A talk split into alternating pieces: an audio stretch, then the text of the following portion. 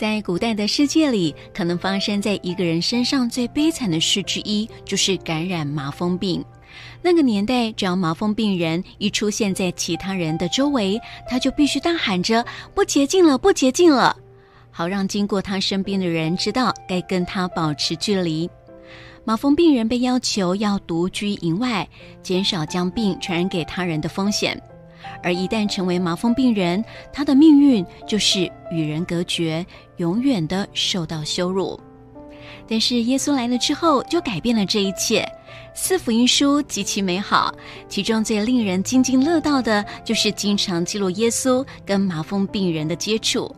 耶稣亲近这些病人，也让他们可以靠近他。他以尊重、亲切的态度来对待麻风病人。他甚至做了不可思议的事，就是去触摸他们，而且他的触摸使他们得洁净了。耶稣医治了麻风病人。许多圣经学者说，麻风病所感染的身体状况，可以跟罪所造成的属灵状况做对照。我们心中的罪，使我们不但跟上帝隔绝了，也跟人隔绝了。我们费尽心思的想要去隐藏或是除掉罪，那是罪的污点一直存在着。我们就像是莎士比亚小说当中这位马克白夫人一样，当他想要洗刷罪的污点的时候，他会喊出“该死的污点出去”，可是，一切的努力却是枉然的。我们是不洁净的，我们自己。心里有数，而福音的好消息就是，耶稣基督是全然洁净的那位圣者。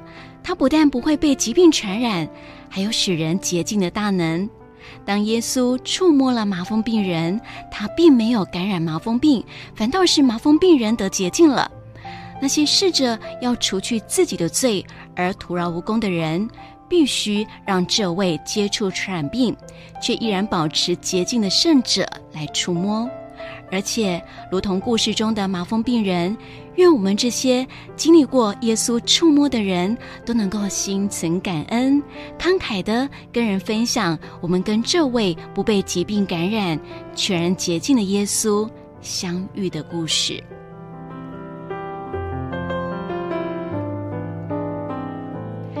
让我们一起来祷告。